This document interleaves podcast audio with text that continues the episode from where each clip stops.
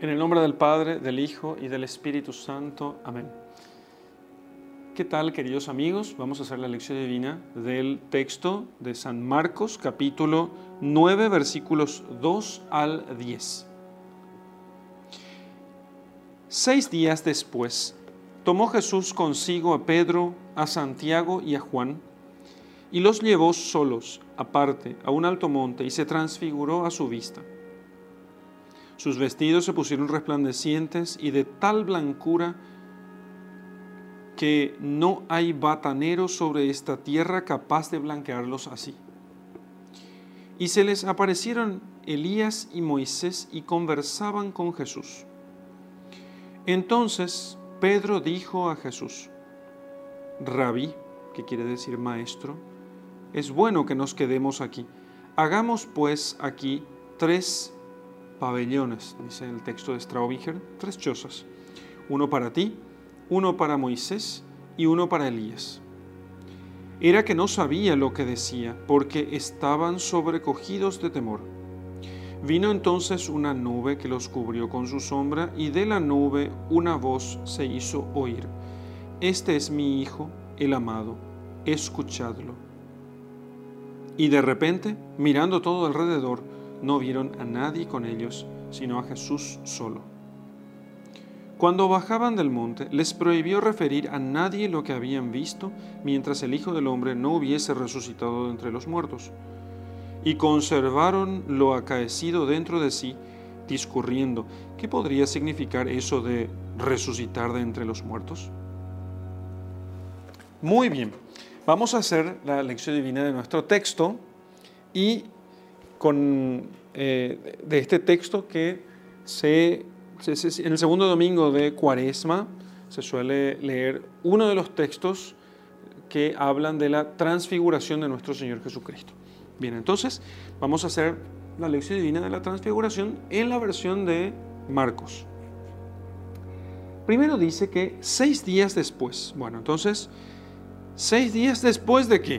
En el versículo 1 dice lo siguiente, que les dijo, en verdad os digo que entre los que están aquí, algunos no gustarán la muerte sin que hayan visto el reino de Dios venido con poder. Eso dice uno, en el versículo 1. Pero en los versículos anteriores, todavía en el capítulo 8, dice lo siguiente, que convocó muchedumbre con sus discípulos, le dijo, si alguno quiere venir en pos de mí, renúnciese a sí mismo, tome su cruz y sígame. Entonces, porque quien se avergüence de mí y de mis palabras delante de esta raza adúltera y pecadora, el Hijo del Hombre también se avergonzará de él. Entonces, quien quiere salvar su vida, la perderá. Y quien pierda su vida a causa de mí, del Evangelio, la salvará. El que quiere venir en pos de mí, tome su cruz y sígame. Y entonces, seis días después de aquello, ¿sí? de aquel discurso, eh, después de aquel discurso, por lo menos, les dice que algunos no gustarán la muerte sin que hayan visto el reino de Dios venido con poder. Y seis días después de todos aquellos sucesos, entonces se produce este evento de la transfiguración. Y entonces dicen algunos padres de la iglesia que después de haber hablado de la cruz, ¿sí? Eh, también antes de eso, en los versículos anteriores todavía, o sea, entre lo que en Marcos es el primer anuncio de la pasión, versículos 31 al 33, Jesús dice que, los, eh, que el Hijo del Hombre tendría que sufrir mucho, que sería reprobado por los ancianos del pueblo, por los sumos sacerdotes, y que sería entregado y crucificado. Y entonces ese es el momento cuando Pedro lo aleja de los demás apóstoles y les dice que no hable así. Y Jesús le responde, vete de mí, atrás o atrás de mí, Satanás, porque no siente las cosas de Dios, sino las de los hombres. O sea, después del anuncio de la cruz, de su crucifixión, y después de haber dicho que el que quiera seguirle tome su cruz y sígale, bueno, entonces la cosa se puso bien pesada. ¿Cómo seguir a Jesucristo después de que Él anuncia que todo seguidor suyo tiene que seguirlo en un camino que Él anunció para sí mismo, que es el camino de la cruz? ¿Cómo podrían animarse ellos entonces? ¿Será que aquella no era una doctrina dura, quizá falsa, demasiado dura y quizás también una doctrina falsa? Porque no faltaban nunca los predicadores, los profetas que anunciaban cosas fáciles, la bendición de Dios por sobre todas las cosas, que todo va a estar bien, que la cosa va a ser fácil, que Dios nos, va, nos, nos bendecirá y cosas de ese tipo. Entonces, seguir a Jesucristo es tomar su cruz y eh, tomar la cruz y seguir a Cristo porque Él mismo tomará también la cruz. Entonces, los apóstoles fueron pensando todas estas cosas y quería entonces que ellos quedaran, que entendieran que la idea no era, no era crear una religión masoquista. la, idea no es crear una religión masoquista. La idea no es decirle a la gente, no, hay que sufrir porque sí. O que el sufrimiento es placentero, que, que, guste, nos gusta el sufrimiento y que vamos a sufrir porque sí y ya está. Esto no es una cosa bárbara, donde deseamos la sangre eh, y que, corra la sangre nuestra en primer lugar, o la de los demás imponiendo penitencias y cargas imposibles de, de, de sobrellevar. No, no se trata de eso. Se trata de lo que ahora está a punto de mostrar, les va a mostrar Jesús a sus apóstoles. Y entonces, seis días después, tomó Jesús consigo a Pedro, a Santiago y a Juan, a tres personajes importantes del grupo de los apóstoles. Pedro, quien sería, tú eres Pedro y sobre esta piedra edificaré mi iglesia. Luego tenemos a Santiago, ¿sí? que tenía una gran elocuencia y los judíos no pudieron eh, resistir o no podían sufrir la elocuencia de, Santiago, gran teólogo, y entonces lo hicieron matar. De hecho, Herodes hizo matar a Santiago para poder tranquilizar a los, a los judíos. Y Juan, Juan, aquel que estuvo recostado en Cristo en la última cena, escribió el bellísimo evangelio que nos llegó a nosotros como el evangelio de San Juan y luego el Apocalipsis y además también dio su vida como los otros apóstoles por Cristo, aunque Cristo lo preservó a él de la, de la muerte, como se celebra en la tradición eh, acerca de San Juan. Entonces llevó a estos tres grandes y tres columnas de la iglesia y los llevó solos, aparte, a un alto monte. Solos, aparte, a un alto monte. Los aparta de los demás no porque los demás después no supieran, porque los demás después sabrían. De hecho, al final Jesús les va a decir que cuenten estas cosas recién después de la resurrección. Pero entonces a ellos les da la misión de ser columnas y sostén de la, de la iglesia.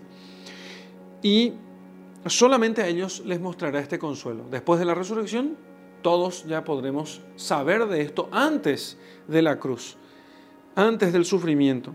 Solos, los llevó solos aparte de todos los demás, a un alto monte, un lugar digno para mostrar semejante misterio. Los misterios de Dios no se nos muestran en cualquier lugar, se nos muestran solos, aparte del mundo y eh, con el, espíritu elevado hacia las cosas del cielo. Cada vez que alguien dice, ¿por qué Dios no se aparece a nosotros y nos dice las cosas eh, directamente? ¿No sería más fácil? Así yo no dudaría de Dios. no sabes lo que estás diciendo como de hecho le dijo después. O sea, dice el evangelista respecto de Pedro, no, no saben lo que están diciendo. Estás pidiendo algo que no, serías capaz de soportar. Menos mal, menos mal, que Dios no te, no te hace caso en, tus, en las tonterías que está diciendo. Estamos hablando de misterios divinos. Misterios divinos, que exigen de nosotros, de nosotros condiciones especialísimas. De los misterios divinos porque son cosas distintas a nosotros de, otra naturaleza, de otra naturaleza que nosotros no podríamos soportar sino por una gracia especial de Dios. Entonces, delante de la vista de ellos, solos, aparte y en un alto monte, por supuesto, habiendo recibido de ellos una gracia especial, se transfiguró a su vista. No cambió de forma, sino que siguió siendo quien era, pero su figura, no la figura geométrica, digamos así, sino se transfiguró. ¿Y en qué sentido usa el evangelista el término transfigurar? Sus vestidos se pusieron resplandecientes y de tal blancura que no hay batanero sobre esta tierra capaz de blanquearlos así. Entonces, no es que él haya cambiado su forma y se haya convertido en un ángel o cosas por el estilo, sino que a, lo que era visible para los apóstoles, lo que se adicionó fue la luz. Y aquello se hizo resplandeciente, resplandeciente, como, como el sol, ¿no? Podríamos decir que no era un resplandor tal que no podían ellos mirar, pero sí todas sus vestiduras y él mismo se llenaron de luz, ¿sí? se dicen resplandecientes, que eso es llenarse de luz, y de tal blancura, de tal blancura, que no hay batanero sobre esta tierra capaz de blanquearlos así. O sea, la obra de la, blancura no es obra, esa blancura no, es, no puede ser obra humana, está queriendo decir el evangelista. Entonces, ese resplandor no podría ser obra humana. Y se les aparecieron Elías y Moisés. Opa, se les aparecieron Elías y Moisés. Elías, profeta, podríamos decir el nombre de los profetas. Moisés, el que recibió la ley, en nombre de la ley. Pero no solamente eso, Moisés murió en la cumbre del Pisga, antes de entrar, viendo la tierra prometida. Elías, en cambio, no murió, sino que fue arrebatado a los cielos. Y además, Moisés condujo a su pueblo a vencer a sus enemigos ¿Se acuerdan cuando en aquella eh, batalla, eh, no recuerdo contra quién era exactamente, pero que se narra en, todas estas narraciones del Éxodo? Entonces los israelitas combatieron con, uno de los primeros pueblos que con quienes se encontraron y Moisés se, se fue a la cumbre de una montaña a dirigir la guerra pero no la dirigió como un general, dirigió como un hombre de Dios. Entonces lo hicieron, se, sentó sobre una pie, roca y entonces dos asistentes, Aarón y Ur, ellos eh, le sostenían los brazos a Moisés. Y mientras él tenía los brazos hacia arriba y orando, entonces el pueblo de Israel vencía la batalla. Si él bajaba los brazos, entonces ellos eh, perdían. Entonces le hicieron sentar sobre una roca y Aarón y sostuvieron sus manos, sus brazos. Así que tenemos, y Elías, y Elías a los eh, profetas de Baal los venció haciendo, eh, no solamente haciendo bajar fuego del cielo para que consuman la víctima que él tenía sobre su altar, sino que además hizo bajar fuego del cielo que consumió a los profetas de Baal que estaban engañando al pueblo. Así que por eso siempre Elías se lo representa con una espada encendida en fuego. Bien. Así que Elías y Moisés, tiene, tiene mucho que ver Elías y Moisés, los profetas que anunciaron a Cristo y la ley que es perfeccionada en Jesucristo. ¿Qué decían de Jesucristo? Decían de Jesús que él era Elías, ¿sí? uno de los profetas, y aquí les muestra a sus discípulos que no, no es Elías. Decían que él se oponía a la ley y estaba Moisés hablando con él para que les quede claro a los apóstoles que él no se oponía a la ley. Y conversaban con Jesús. ¿Y de qué conversaban con Jesús? Bueno, conversaban con Jesús de la cruz. Conversaban, conversaban con Jesús de su pasión. Que eso es lo que dice en el otro evangelio sinóptico. Ya sabemos eso. Entonces, conversaban con Jesús de su pasión. Para que los discípulos, Santiago, Pedro y Juan, no pensaran que aquello de la cruz y compañía era una locura. Era voluntad de Dios. Aquello quería Dios. Entonces, Claro, ahora ya entendieron. Sí, sí. Ahora Pedro, después de ver toda esta visión, Moisés, Elías, Jesús con las ropas resplandecientes, elevados probablemente sobre el suelo, cubiertos, eh, enseguida ya cubiertos por una nube. Rabí, es bueno que nos quedemos aquí. ¿Por qué? Hagamos entonces tres pabellones, o sea, chozas o tres tiendas. ¿eh? tres tiendas, tres carpas elevadas con un travesaño, ¿sí? con un palo horizontal. Entonces, para que ustedes puedan quedarse aquí, no, no vayamos de acá, hagamos tres tiendas, quedémonos aquí. Uno para ti, otro para Moisés y otro para Elías. Nosotros nos quedamos a dormir afuera. Pero si están aquí, entonces estaremos, estaremos tranquilos y seguros. ¿Por qué? Puede ser porque los judíos querían matar a Jesús y entonces ellos entendían que, bueno, si Elías y Moisés habían vencido a sus enemigos, ellos ayudarían a los apóstoles a vencer a sus enemigos, porque ellos habían vencido no con fuerza humana, sino con la fuerza de Dios. Elías hizo bajar fuego del cielo enviado por Dios y Moisés hizo al pueblo vencer, pero no eh, por su fuerza, sino por la fuerza de Dios. Entonces, ellos podían, si alguno quisiera matar a Jesús y matar a los discípulos, entonces ellos tendrían la ayuda y la protección de Moisés y Elías. Por otra parte, también hay que entender que, aunque ellos estaban sobrecogidos de temor, porque la presencia de Dios es algo que nos da temor, porque delante de la presencia real de Dios, nosotros lo que pensamos es que nosotros no somos dignos de estar allí. En este mundo, nosotros estamos normalmente, los católicos, en la presencia de Dios. O sea, Dios está presente verdadera, real y sustancialmente en la Eucaristía. No es para los católicos, para cualquiera, para los musulmanes, para los, para los protestantes, para todos. Cristo está presente, verdadera, real y sustancialmente. Es la presencia real de Cristo. Y sin embargo, nosotros no nos sentimos sobrecogidos de temor. Eso es porque está oculto para nosotros. ¿Quién se sobrecoge de temor?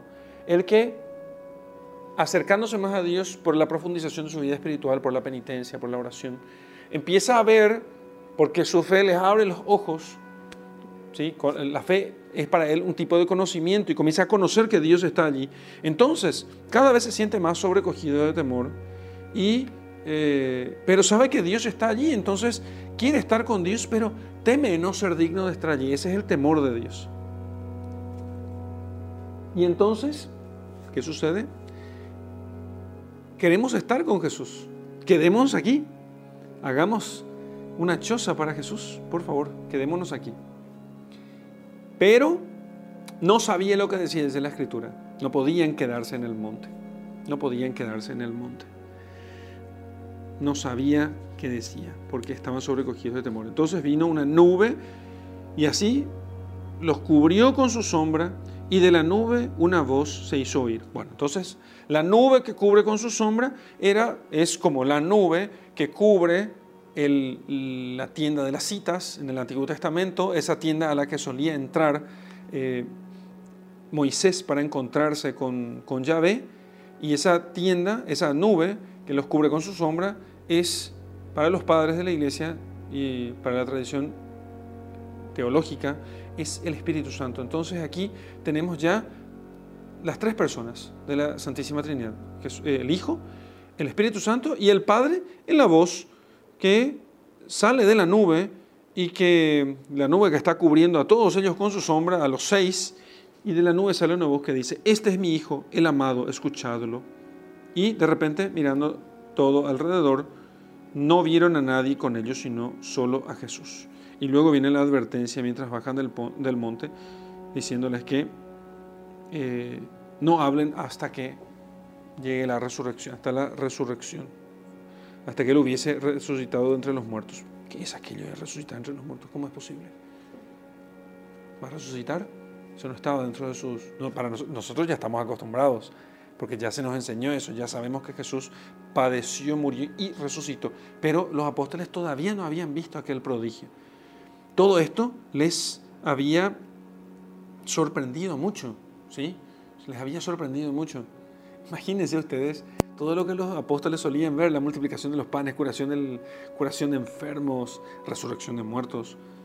Pero dice, ¿Cómo que, es aquello de la resurrección? De a poco ellos van entendiendo el tema de la resurrección. Si Él puede resucitar muertos, entonces Él también podría resucitar. ¿Cómo se va a dar cuando más adelante resucita a Lázaro? Entonces, primero cura enfermos. Y enfermos de cierta gravedad. Y entonces todo aquello comienza a... Es, es casi abrumador para los apóstoles todo ello, todo eso, ¿no?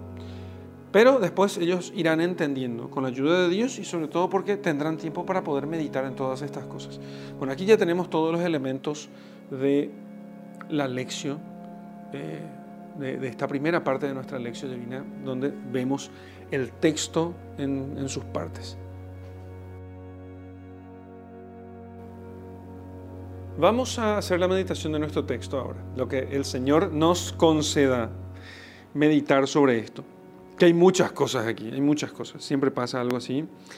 Y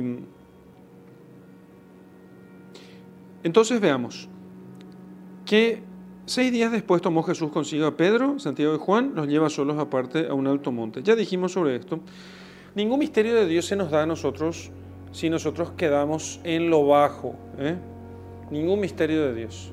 La gente quiere conocer, a veces la gente, nosotros queremos muchas veces conocer la voluntad de Dios. ¿Qué Dios quiere de mí? Dice la gente. ¿Cómo puedo saber, Padre Miguel, lo que Dios quiere de mí? ¿Realmente querés saber lo que Dios quiere de vos? Sí, sí, quiero saber lo que Dios quiere de mí.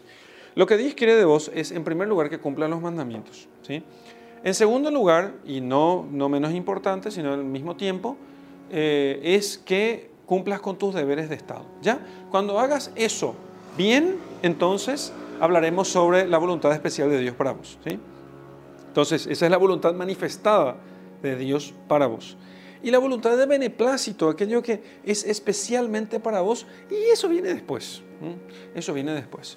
En realidad, el que se dedica a cumplir la voluntad de Dios eh, en, sus mandamientos y en, los preceptos y en los deberes de Estado, después Dios le inspira lo que Dios quiere. O sea, está preparado, ha sido elevado, subió desde este, las, digamos, de la desde el nivel de la tierra y se elevó al monte, ¿sí? para más cerca de Dios, justamente con, con todo este proceso ascético de los, de los mandamientos, de los deberes de Estado, y entonces Dios puede revelarle un misterio.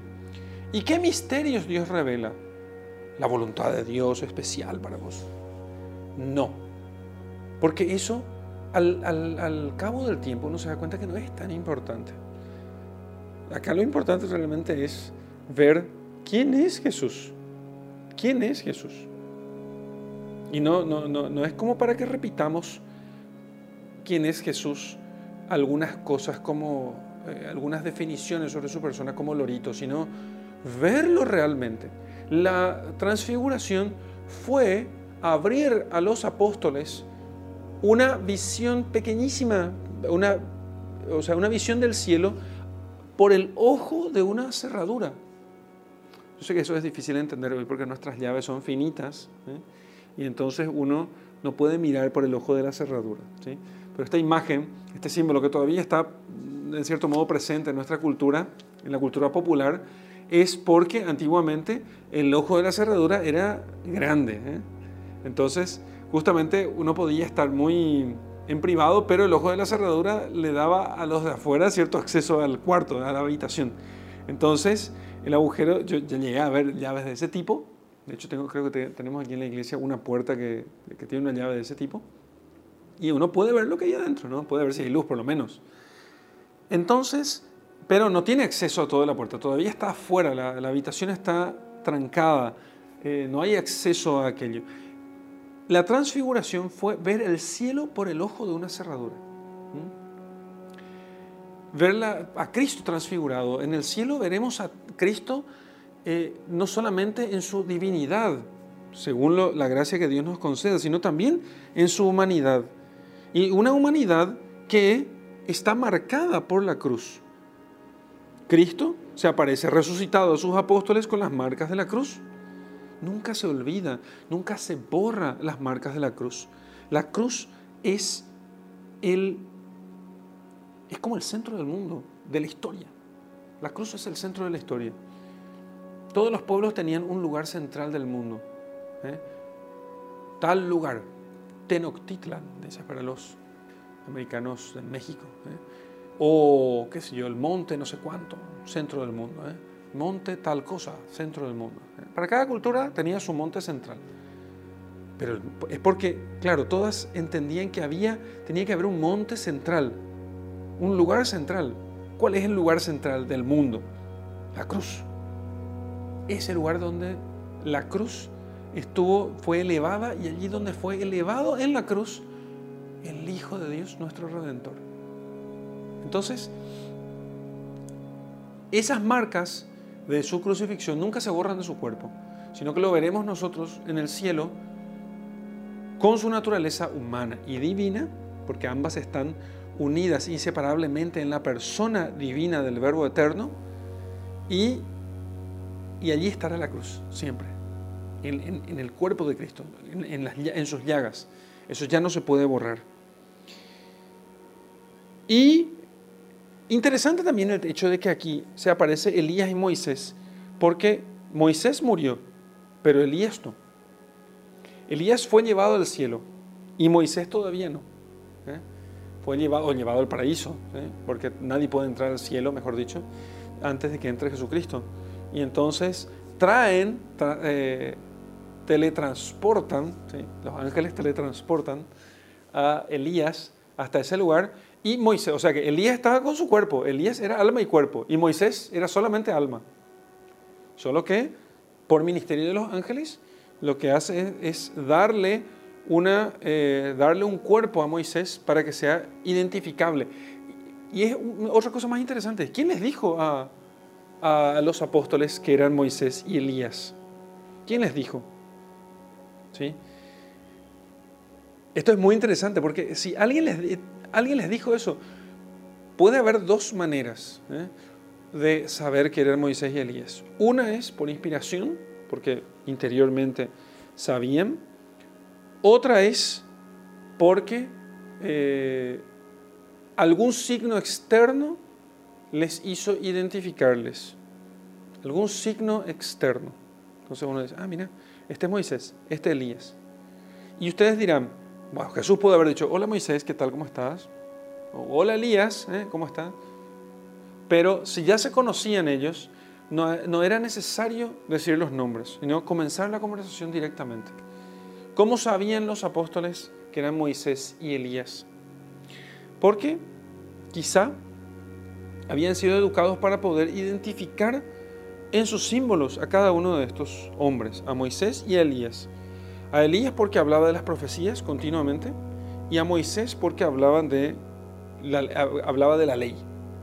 Y Cristo que iba interpretando la ley y la profecía y iba mostrando en su, en, su discurso, en el relato que iba intercambiando con Elías y Moisés, cómo las profecías y la ley se realizan en él.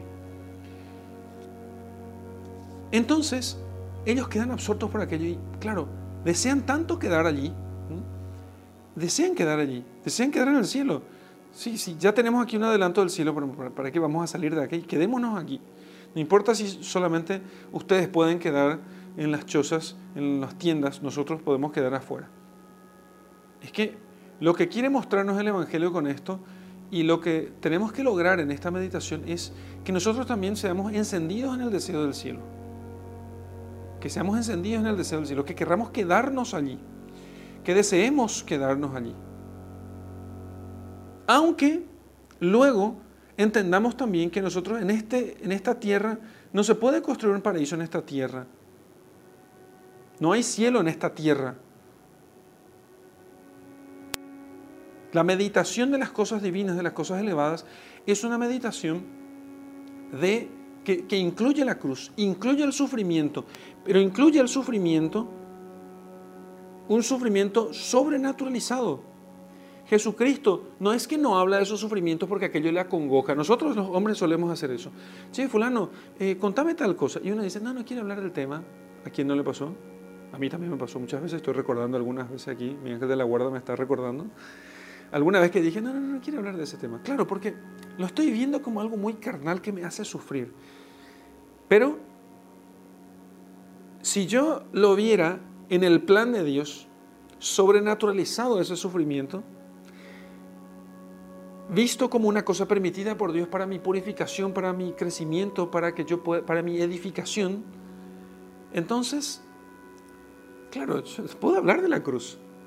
La cruz llega a hacerle sudar sangre a Cristo, de tan terrible que es la visión de la cruz. No exagera Mel Gibson al, mostrarnos aquellas escenas brutales de la flagelación. Son brutales, pero brutales no porque deben ser ocultadas, sino brutales realmente, eh, porque uno dice, basta, aquello no puede ser. Y sin embargo, se nos presentan a nosotros y nos sobrecogen, sobre todo porque nosotros lo vemos en su sentido sobrenatural, es por mí. Y los sufrimientos que nosotros podamos pensar que pueden ser nuestros sufrimientos actuales o futuros posibles, tenemos que mirarlos sobrenaturalmente. Entonces podremos hablar de ellos, hablar de ellos, sin que nos, eh, sin que nos, sin que, sin que querramos huir de aquellos sufrimientos. Y Cristo habla, sí, sí, me van a azotar, me van a, me van a pegar, me van a poner una corona de espinas, sí, me van a flagelar, por supuesto. ¿Cuántos, cuánto, cuántos latigazos? Y unos cuantos, bastantes, muchos. ¿eh? Muchos, ¿eh? Muchos. Te van a quitar la carne. Se te, se te verán unas, unas cuantas costillas. Ah, mira, boche. Podemos hablar de nuestros sufrimientos cuando aprendamos a sobrenaturalizarlos. Podremos hablar de nuestro sufrimiento cuando aprendamos a sobrenaturalizarlos. Entonces, no nos va a causar temor hablar de penitencia, de dolor, de, obras de mortificación. Y hoy, en nuestros días, se teme mucho hablar de estas cosas porque dice, no, vamos a, vamos a eh, espantar a la gente. ¿eh? No hables de, penitencia, ni, ni, pensar en hablar de silicio y eh, látigos y compañía, porque eso va a espantar a la gente. Porque para la gente, seamos sinceros, para la gente esas eh, solo existe esta vida. Solo existe esta vida. Y solo hay el cuerpo y el alma, el alma eh, muere con el cuerpo. Y solo tenemos esta vida para poder disfrutar y para poder gozar y para poder alegrarnos. Entonces, claro, la pasión de Cristo es incomprensible. Simplemente incomprensible.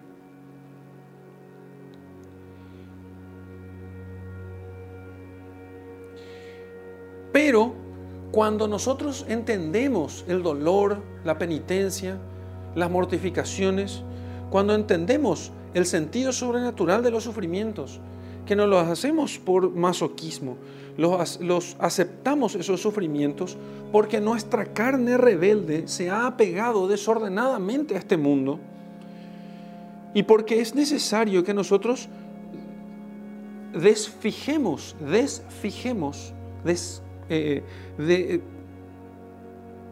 cambiemos la orientación de, de la vista del corazón de las cosas creadas a Dios. La fuerza del hábito de tener el corazón pegado a las cosas de este mundo es muy fuerte. Cualquier desprendimiento, cualquier, eh, cualquier eh, desconexión duele mucho. Entonces es necesario que nosotros ejercitemos en la penitencia y en el sufrimiento sobrellevado con paciencia el desprendimiento de las cosas creadas, que son las cosas de este mundo, las cosas creadas. O si no, no llegaremos a Dios. Meditemos mucho, contemplemos la conversación de Cristo con Elías y eh, Moisés. No olvidemos, los dolores de la pasión fueron atroces. Si nosotros supiéramos que tendríamos que sufrir lo que sufrió Jesucristo, si nosotros supiéramos que tendríamos que sufrir siquiera una parte de lo que sufrió Cristo, Hablar de ello nos haría desmayar. Cristo habla de ellos sin desmayar, incluso inspirando a sus apóstoles, a Pedro, Santiago y Juan, a quedar allí. Puede hablar de ellos porque los ve con ojos sobrenaturales. Cristo siempre ve las cosas con ojos sobrenaturales. Pero somos nosotros los que hemos de poder hablar también con Elías y Moisés. Ah, esa no esperaban. Nosotros también tenemos que hablar con Elías y Moisés. No hablamos porque desconocemos las escrituras. Entonces, no hablamos con Elías y Moisés, con la ley y los profetas. Y olvidamos algo más, con el Nuevo Testamento, porque estaba ahí Santiago, Pedro y Juan. Entonces, Santiago, Pedro y Juan es, son el Nuevo Testamento y Elías y Moisés son el Antiguo Testamento. Y entonces nosotros no hablamos con ellos. Entonces no podemos conversar de nuestros sufrimientos. No los entendemos. Los esquivamos. Porque no hacemos eso con mirada sobrenatural. Solamente así puede transfigurarse nuestra existencia y llenarse realmente de luz. Me encanta esta, la, contraposición luz-tinieblas, porque eh, no solamente porque la escritura dice que Dios es luz y en Él no existe tinieblas, sino porque eh, la oposición luz-tinieblas es una de las oposiciones más, más impactantes de, toda la realidad, de la realidad. Porque en la oscuridad, las cosas, eh, todas las cosas que se encuentran en, en la oscuridad, aunque se distinguen sustancialmente, para el que ve, porque nosotros solo podemos ver las cosas, están como entremezcladas en el caos. ¿sí? Es todo una sola cosa, ¿no? Es todo uno. Entonces hay un caos aquí donde las cosas se mezclan. Es fácil, uno entra a una habitación oscura y choca con las cosas, echa, eh, se golpea, se tropieza y cae, ¿eh? mm, corre el riesgo de ser atacado por, por, animales salvajes, de que otro le dé un golpe, ¿entiendes? Entonces la oscuridad es caótica. Las cosas, aunque distintas unas de otras, solamente son distinguidas por nosotros cuando tenemos luz. Y entonces Cristo viene a poner luz, ¿sí? arrojar luz al Antiguo Testamento, Moisés y Elías, y esa luz es la que va a depositar en los apóstoles, representados aquí por Santiago, Pedro, Santiago y Juan, y es a esa luz a la que nosotros hemos, que nos llega a nosotros vía los apóstoles, cuya enseñanza se encuentra en las Escrituras. Bueno, básicamente lo que estoy diciendo, aquí tan complicado, creo que tan complicado, es decir simplemente, si vos te seguís quejando de tus dolores y sufrimientos, es porque no conoces el Evangelio. No conoces el Evangelio. Se te habla de la cruz, se te habla del dolor, se te habla de la dificultad, se te habla del sufrimiento y ah, entras en, en crisis nerviosa. Porque no conoces las escrituras. Porque no conoces las escrituras. Y sobre todo porque no tenés visión sobrenatural. Porque ves las cosas solamente desde esta vida. Oh, terrible cosa. Decirle a la gente, decirle, me pasa siempre, me pasa siempre, decirle a la gente que esta vida no es todo y que hemos de pensar con los ojos puestos en la vida eterna, es un escándalo. Pero te digo de verdad a vos que me estás viendo o escuchando, es un escándalo. Parece que le estoy diciendo que se suiciden o que se, no sé, es, es terrible. Lo he escuchado en estos días. Por algunas publicaciones que hice, alguna gente estaba escandalizada porque dice, no, lo que no valora el dolor de la gente. No, quiero que vean, quiero que puedan conversar de su dolor con ojos sobrenaturales, como Cristo conversa sobre su dolor. Un dolor que a él sí le hace sudar gotas de sangre. A nosotros no. Nuestros dolores comparados con los escritos son, son tonterías. Porque Él sufre sin merecerlo. Nosotros lo merecemos. Vos y yo lo merecemos. Lo mereces. Metete en la cabeza eso. ¿Por qué a mí? ¿Y por qué no?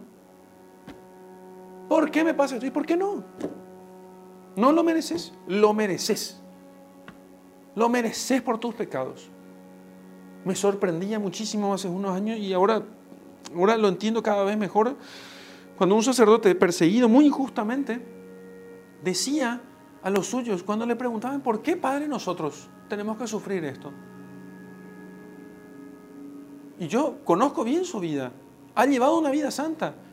Y él respondía con toda la certeza del mundo, lo, lo sufrimos por nuestros pecados. Y yo cada vez que escuchaba eso decía, ¿y yo? Si yo tuviese que sufrir por mis pecados. Pero cualquier sufrimiento nosotros hemos de aprender a mirar con ojos sobrenaturales. a mirar con ojos, a mirar. ¿Y cómo hacemos eso? Porque lo miramos desde la resurrección. Lo miramos desde la resurrección de Jesucristo y desde nuestra resurrección. Entonces, ni el martirio, ni la persecución, ni las dificultades, ninguna de ellas nos parece ya imposible para nosotros. Se nos llena el corazón de esperanza. Y podemos nosotros enfrentar la cruz, por más atroz que sea para nosotros, porque siempre la cruz que Dios me da no supera mis capacidades, pero siempre suele ser grande, pero no supera mis capacidades, entonces yo puedo mirar todo aquello con esperanza, con fuerza, con determinación, con valor, con valentía. Y voy a poder decir como Pedro, hagamos tres cosas, sigamos hablando del dolor, sigamos hablando del sufrimiento, sigamos hablando de, las, de, todo esto. Porque si todo esto es voluntad de Dios y todo esto está en la ley y en los profetas, entonces, bueno, enfrentemos con determinación. Vayamos. Como Cristo que cuando se acercan a Jerusalén, Él dice, endureciendo su rostro, o sea, con determinación, dijo, vamos. Vamos a Jerusalén. No, no, no, ¿cómo, cómo que vamos a Jerusalén? Nos van a matar allí. No, no, no, sí, sí, sí, vamos, vamos. Porque eso es lo que Dios quiere. Eso es lo que Dios quiere. Y eso va a hacer que yo pueda cumplir con mi deber, con mi tarea, y si se cumple mi tarea, no es simplemente que voy a decir, ah, bueno, tarea cumplida. No, es el plan de Dios el que se va a realizar completamente.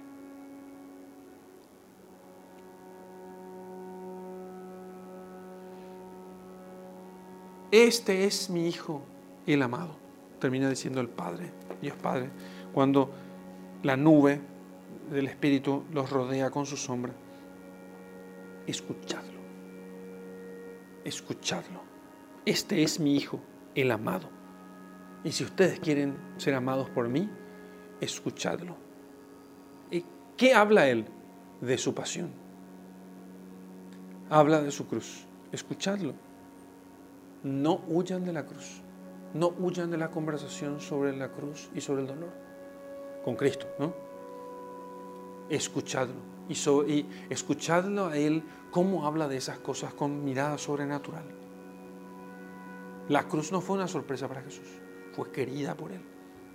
Nosotros, en cambio, no queremos el dolor y es mejor que nosotros no sepamos entonces lo que Dios tiene preparado porque huiríamos por nuestra fragilidad. Pero escuchemos a Jesucristo para que cuando Dios permita, en, su inescrutable providencia, y, en su providencia, que no es más que el amor y la justicia de Dios, que son una sola cosa en Él, entonces nosotros digamos que eso estaba en los planes de Dios. Y con eso cumplimos la ley y cumplimos lo que Dios quiere de nosotros. Y entonces podremos nosotros empezar a pronunciar las palabras de Cristo y ser como Él. Hasta aquí nuestra meditación. En el nombre del Padre, del Hijo y del Espíritu Santo. Amén. Gracias Señor por mostrarnos que, por mostrarnos el cielo. Gracias Señor por mostrarnos el cielo, por mostrarnos eh, la gloria y por hacernos ver Señor que nuestros sufrimientos, dificultades, tribulaciones, nuestros dolores tienen sentido Señor unidos a ti. Tienen todo sentido unidos a ti. Podemos hablar de ellos si es que los miramos con ojos sobrenaturales. Pero nuestra mirada muchas veces está muy pegada a las cosas creadas. Y no entendemos, no entendemos ni lo que te pedimos, ni lo que deseamos.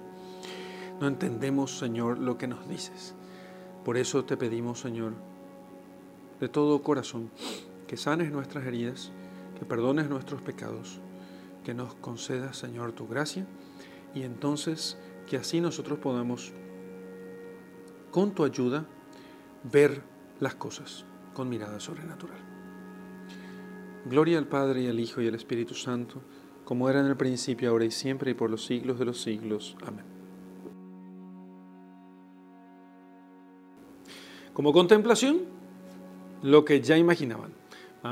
Vamos a hacer lo siguiente, vamos a imaginarnos, o sea, contemplar, mejor dicho, con la vista imaginativa, a Jesús hablando de su cruz con Moisés y con Elías. Evidentemente, si tenemos algo de conocimiento bíblico, esa conversación va a ser mucho más, la conversación que vamos a imaginar va a ser mucho más rica en pasajes de las Sagradas Escrituras. Pero si no, basta con imaginar a Jesús hablando de su cruz, de su pasión, em, con Elías y Moisés, y viendo con qué serenidad, con qué naturalidad, con qué tranquilidad y confianza en el Padre Jesús habla de todos esos dolores, sufrimientos y penas. Y te dejo con mi bendición. En el nombre del Padre, del Hijo y del Espíritu Santo. Amén.